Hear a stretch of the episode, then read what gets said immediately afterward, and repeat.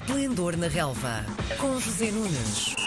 Depois de um fim de semana também muito recheado de bola, vamos rechear esta segunda-feira com o José Nunes. Pois é mais claro. um Esplendor na Relva. Olá, bom dia. Bom dia, Bom dia, bom dia João, bom, Bom dia. dia. Karina, bom dia ouvintes. Foi um fim de semana positivo para o Benfica, que conseguiu recuperar dois pontos em relação às duas equipas da frente, Porto e Sporting, que já vamos falar delas, obviamente. Os encarnados receberam e venceram no sábado à tarde o Santa Clara, mas o resultado de 2-1 exigiu uma reviravolta. O que é que o Benfica precisou de fazer para voltar a ser feliz em casa, Zé?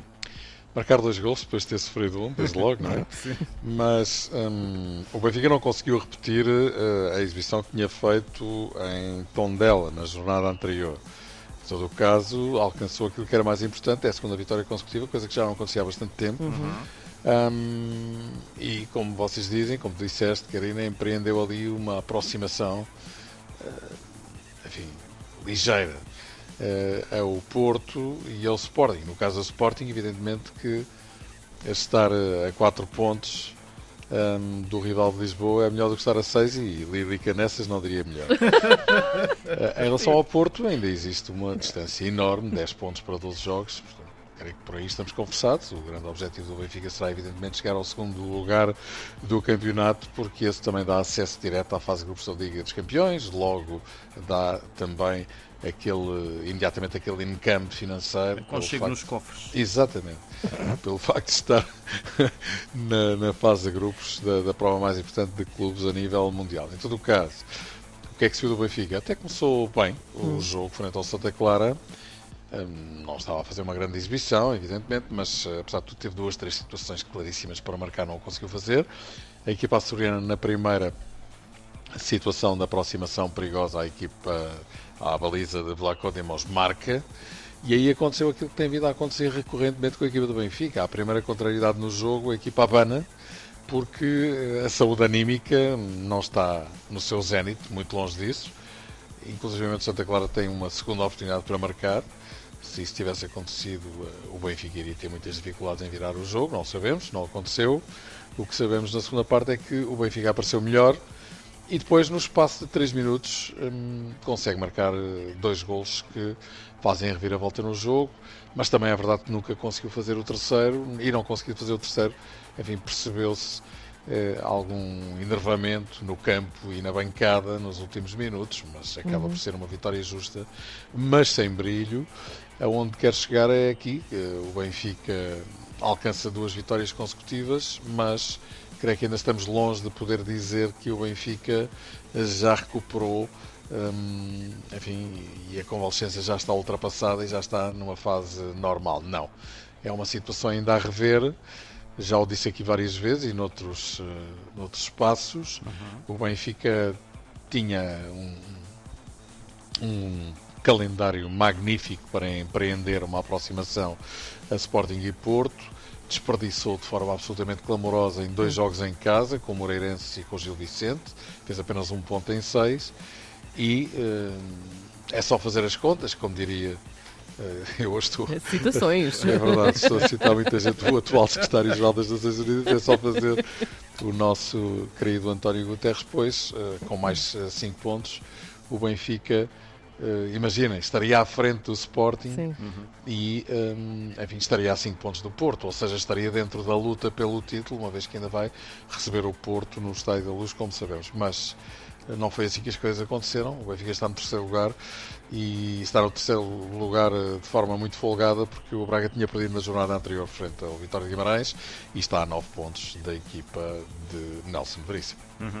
Vamos então ao primeiro jogo da jornada, aquele que houve quem designasse como o jogo do título. Porto e Sporting encontraram-se no estádio do Dragão na sexta-feira à noite. Um jogo intenso que ficou com 2-2 no marcador.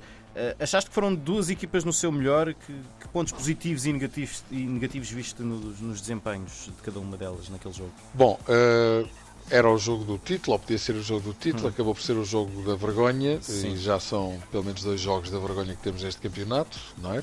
Considerando o, enfim, aquele em que houve uma equipa que entrou em campo com nove jogadores, mas hum, em relação a este, por motivos, não vou dizer completamente extra-desportivos, porque no fundo os acontecimentos tiveram, eh, enfim, como base aquilo que se passou dentro do campo, mas Evidentemente vamos já arrumar esse departamento dizendo que, e já se falou muito disso, e agora vamos deixar a justiça desportiva funcionar e o apuramento dos factos, mas de facto foi inacreditável aquilo a que se assistiu. Uh, e por isso creio que não nem vale a pena estarmos a despender mais palavras uh, com, com, com tudo o que se passou assim que o apito um, ehm, se fez ouvir para que o jogo terminasse. Em relação ao jogo, foi um grande jogo de futebol uh, com alternâncias, bem, não chegaram a ser alternâncias no marcador, mas modificações significativas, com duas equipas em estilos e registros diferentes a mostrarem as razões pelas quais estão os dois primeiros lugares do campeonato, as razões pelas quais são os dois últimos campeões nacionais, eh, porque de facto Porto e Sporting são equipas extremamente intensas, duras a competir e muito difíceis de bater. E confirmou-se que, por serem muito difíceis de bater, ninguém ganhou. Acabou por acontecer um empate, tem sido um resultado recorrente cada vez que as duas equipas se defrontam. Na primeira parte, o Porto entrou fortíssimo, tal como tinha feito contra o Benfica. Nos primeiros instantes, podia ter marcado logo, tentando apanhar desprevenido o adversário. O Sporting abanou ali um bocadinho, depois conseguiu estabilizar o seu futebol e mostrou as razões pelas quais é realmente uma equipa muito bem comandada, uma equipa muito consistente, muito sólida, muito junta. Um, o Sporting recuperou em 7, 8, 10 minutos e um, no, enfim, no, no, no momento eh, certo, alcançou a vantagem e ampliou-a. E por essa altura via-se com muita dificuldade que o Porto conseguisse dar a volta ao jogo. Porquê? Porque o Sporting, mesmo no registro mais reativo, era o Porto quem assumia as despesas do jogo, já se esperava que assim fosse, estava a chegar em casa, mais a mais a perder naquela altura.